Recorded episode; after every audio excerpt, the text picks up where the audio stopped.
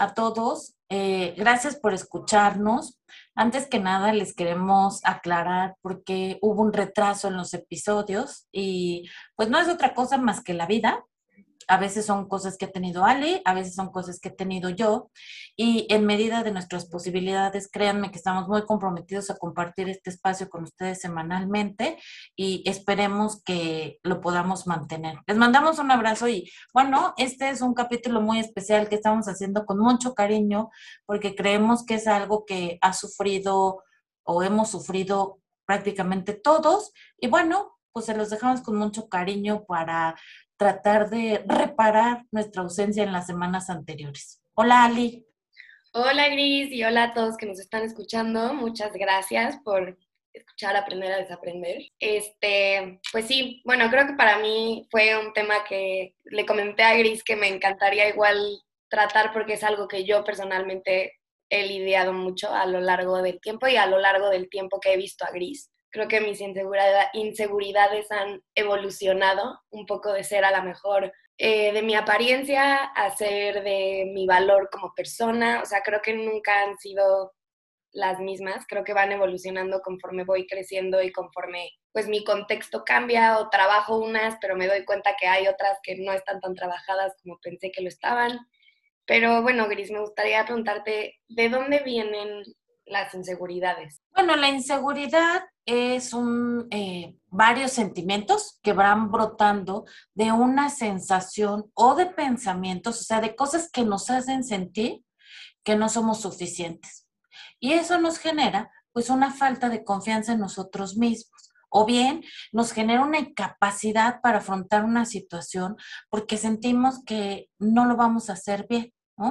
Eh, mucha gente empieza sus inseguridades con comentarios de alguien más, no porque realmente esté pasando, sino hay una situación previa que me hizo sentir lastimado y ahí es donde me conecto, ¿no?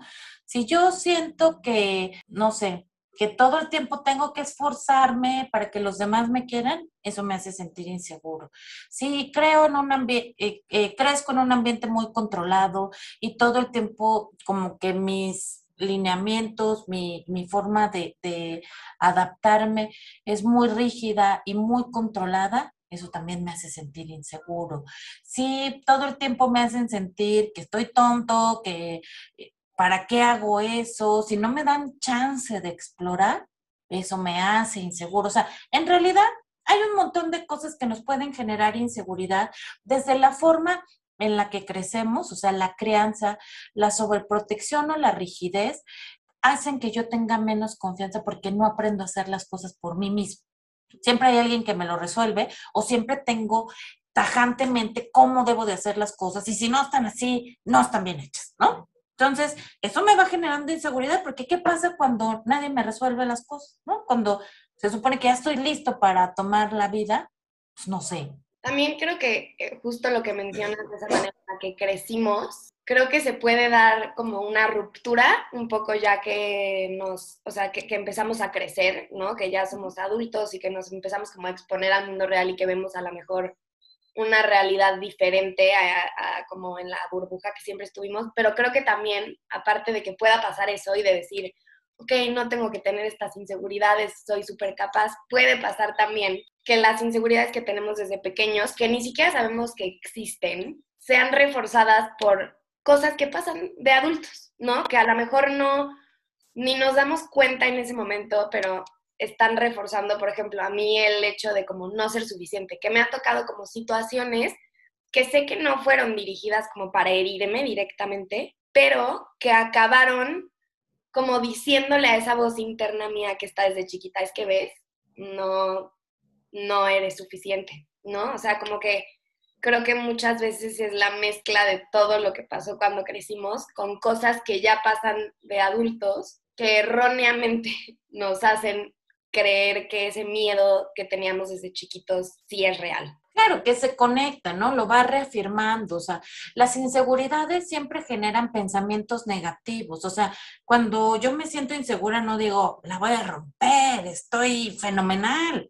No, pues en realidad generan pensamientos negativos acerca de mis capacidades. Y eh, eso va generando un diálogo interno de maltrato, ¿no? De decir, me estás fea, eres tonta, ¿para qué haces eso? La gente se va a reír de ti. Y, y no nada más eh, conmigo misma, ¿no? A veces estas inseguridades también se pueden trasladar a otras relaciones, ¿no? O sea, eh, mis inseguridades impactan con mis amigos, con mi pareja, con la capacidad o, o este, o yo sentir que puedo ser amada. Hay personas que piensan que no merecen ser amados y eso pues genera más inseguridad, más desconfianza y probablemente no tenga que ver con lo que está viviendo en ese momento. Solo, como tú dices, ciertos episodios donde tú sientes que estás perdiendo algo muy importante para ti, vas a reaccionar de forma desproporcionada por las experiencias previas. No sé si me estoy explicando, pero pongamos un ejemplo para ser más claros, ¿no? Alguien que ha crecido muy solitario, o sea, que eh, no ha sido acompañado emocionalmente por sus cuidadores, que generalmente somos los papás, tiene muchas dificultades para relacionarse. Cuando por fin lo logra, tiene mucho miedo nuevamente de ser abandonado. Y entonces esto provoca muchas inseguridades y también que sea gente que tolera mucha violencia con tal de no ser abandonado nuevamente. No sé si ya me expliqué un poquito más. ¿Qué piensas de eso, Ali? Pues pienso que, bueno, pienso, yo me relaciono mucho con el miedo a no ser, a no ser abandonada. Creo que sí he llegado como a aguantar cosas que no tengo por qué aguantar o a ponerme hasta de tapete en muchas situaciones de mi vida por el simple hecho de que no me quiten ese amor, ¿no? O sea, en amistades, en relaciones, o sea, por el simple hecho de que no, no, no perder ese como abrazo que siento que yo no me doy a mí misma, me pongo de tapete muchas veces para, para mantenerlo. Creo que actualmente me pasa mucho que me he, he aprendido a poner mis límites y a decir esto me molesta y esto, y eso ayuda mucho, creo, pero creo que para mí ha sido muy difícil combatir ese miedo de ser abandonada y creo que se transfiere, creo que cambia mucho y muta, o sea, como que pasó de ser el tapete a ser, ya no ser el tapete, pero vivo en constante miedo de que me dejen o de que me quiten el amor que tengo o, o no solo de que me lo quiten, sino de que sea porque yo... Que lo pierdas. Porque algo está mal conmigo. Sí, generalmente, bueno, eso también activa los celos, ¿no? Los celos por inseguridad.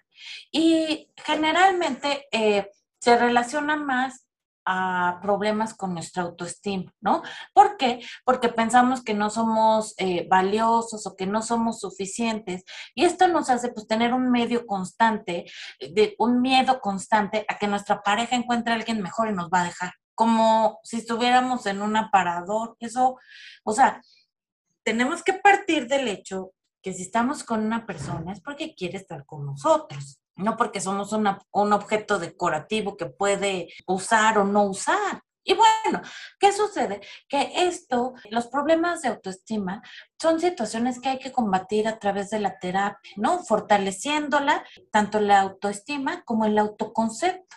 ¿Para qué? Para que podamos ir actualizando nuestras creencias sobre cómo es una relación de pareja. También, o sea, no es lo mismo los celos que yo genero por inseguridad que cuando tengo una pareja que todo el tiempo me provoca. Son dos cosas diferentes que, tenemos que analizar, ¿no? O sea, como dices, pues me da mucho miedo perder a una persona que amo, ¿no? O sea, algo que yo sienta como una amenaza, que pone en peligro mi relación de pareja, pues tiene que ver con que me va a doler.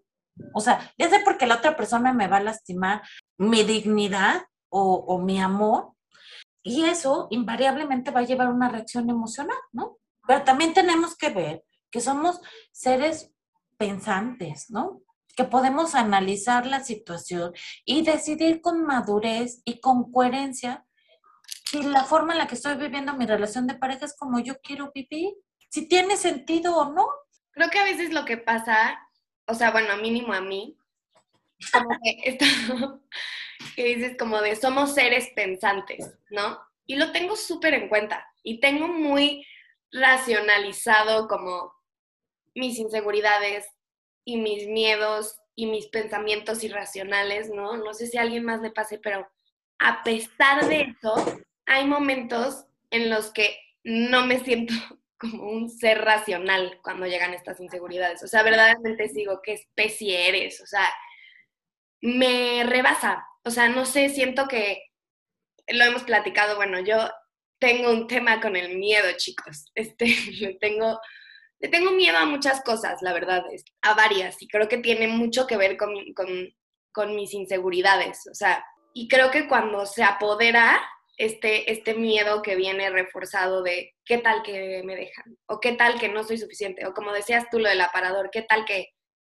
encuentran en otra persona algo que no, no encuentran en mí, o qué tal que, o sea, me empieza como a, como que burbujea. Y algo que he hablado contigo es, trato de tener diálogos internos conmigo misma, ayudan. Tú me has dicho mucho, acción contraria, este, cuando tenemos este tipo de pensamientos. Bueno, pero hay un, tiempo, ¿no? Acción contraria por lo que hemos trabajado, ¿no? Ah, porque, porque también puede ser que hay personas que van a terapia porque creen que son muy celosos y que su pareja los va a dejar porque están enfermos de celos. Pero ya que se analiza la situación, se dan cuenta que sí están siendo víctimas de evidentes engaños y de infidelidades. Eso es lo que llamamos gaslighting, que ya hemos hablado de un poquito de eso, y, pero la persona los convence, o sea, la pareja mala onda, todo el tiempo, ah, es que tú, es que tú me estás vigilando, es que tú me... No, no está bien revisar el celular, porque es parte de la intimidad, sí tiene que haber confianza, pero oye, si se me desaparece los fines de semana, si no me contesta por varias horas, si no hay como una explicación congruente de qué es lo que está sucediendo, bueno, pues a lo mejor me tengo que cuestionar y darme cuenta de lo que realmente me está pasando. En tu caso, cuando hemos hecho el análisis eh, de, diferentes situaciones, eh, vemos que los, eh, la cadena de eventos no hace sentido.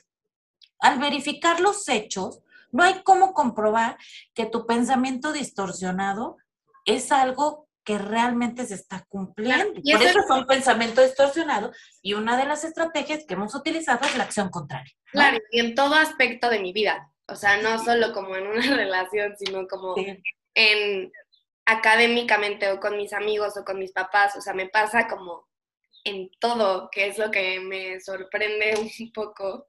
Y qué bueno que lo dices así, porque eso es la inseguridad, pero yo también quiero eh, compartirte que todos tenemos inseguridades.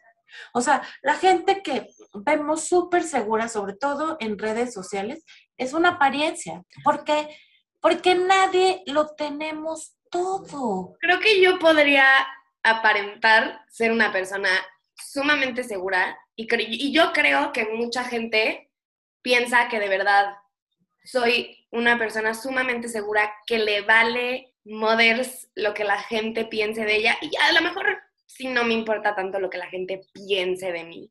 No, bueno, sí, la verdad sí, a quién le estoy mintiendo en muchas situaciones.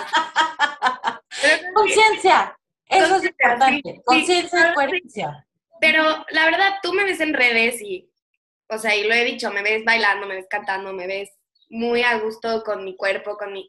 Pero si tú te das un clavadito en mi cabeza, que es lo que creo que la gente muchas veces no, no se da cuenta y, no toma en cuenta, ¿no? Sí, hacemos eh, asunciones de cosas que no nos constan y eso a veces juega un papel en hacernos más daño, en afirmar que nosotros no estamos teniendo el éxito que deberíamos o que no somos la persona en la que pensamos que nos íbamos a convertir.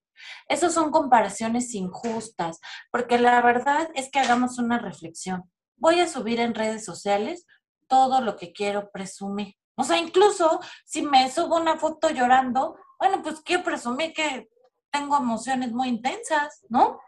Todo tiene una razón de ser, pero tenemos que tomárnoslo con más calma, darnos cuenta, ser más autocompasivos con nosotros de que todo mundo tiene inseguridades.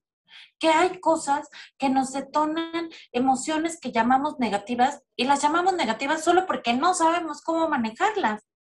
Pero no hay emociones ni buenas ni malas, solo hay emociones. Entonces, si yo estoy insegura, es más fácil que yo sienta envidia, que yo sienta celos, que yo sienta frustración y eso me hace sufrir si no lo sé procesar de una buena forma. ¿Cómo lo proceso, Gris? Pues mira, eso yo creo que es algo que mucho más profundo de lo que pudiéramos decir. Es un entrenamiento eh, que puede ser en tus habilidades sociales o en regulación emocional. Pero pongamos un ejemplo, ¿no? La envidia. La envidia es un sentimiento que todos tenemos. No, señores, no hay envidia de la buena, ¿no? Solo hay envidia y se siente horrible porque me hace tener esta necesidad y yo quiero eso, ¿no? Y eso puede ser cosas materiales, eh, relaciones, trabajo, éxito, lo que sea, ¿no? La forma adecuada de regular mi envidia es conectar conmigo, qué es lo que me la hace sentir, qué es lo que yo quiero de esa persona, qué envidio. Eh, no sé, yo puedo envidiar eh, a alguien que, si soy introvertido, envidio a alguien que es extrovertido y que mm, se relaciona facilísimo con la gente y con todo mundo se lleva, etcétera, etcétera. Si yo lo focalizo de buena forma, voy a buscar eh, resolver el obstáculo que impide que yo sea de esa forma. No voy a ser igual que la persona, pero voy a mejorar. A lo mejor hasta le puedo aprender. A lo mejor me empiezo a juntar más y veo eh, cómo conecta con la gente. Y claro, voy a tener que ensayar, porque no me va a salir a la primera hasta que yo me vaya sintiendo como. Esa es la parte positiva. Cuando aprendo, cuando digo, yo quiero llegar ahí y entonces voy diseñando un camino para lograrlo, para sentirme a gusto y valioso conmigo mismo. Cuando no lo regulo de una buena forma, lo que hago es destruir a la gente, hablar mal de ella, criticarla, descalificar su trabajo, su forma de actuar, ¿no? Y es muy triste porque a veces entre mujeres es más común que tengamos ese tipo de situación, ¿no?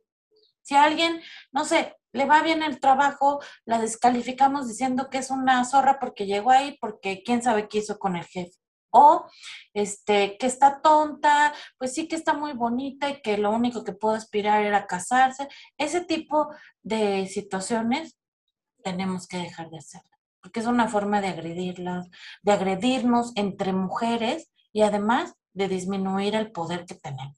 Entonces, reconozcamos nuestras inseguridades, intentémoslas trabajar y si hay algo en particular que yo siento que no estoy pudiendo resolver, como siempre, les decimos y apoyamos su decisión de buscar ayuda profesional. ¿Qué piensas tú, Ali?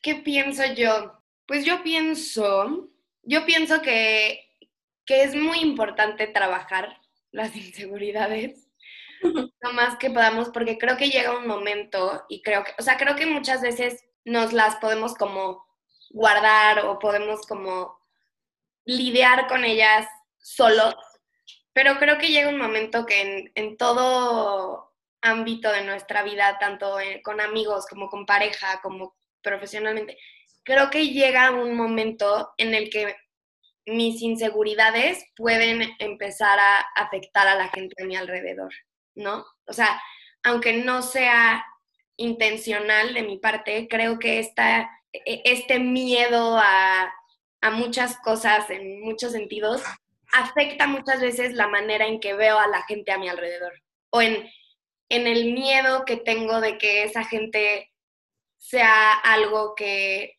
con lo que tuve una experiencia en el pasado o con lo que, o sea, creo que empezamos a como, pues no sé, ponerlos en papeles que no son, ¿no? Y que sabemos que no son esos papeles la gente alrededor de nuestra vida, pero por miedos que tenemos es como, es que qué tal que sí es, ¿no?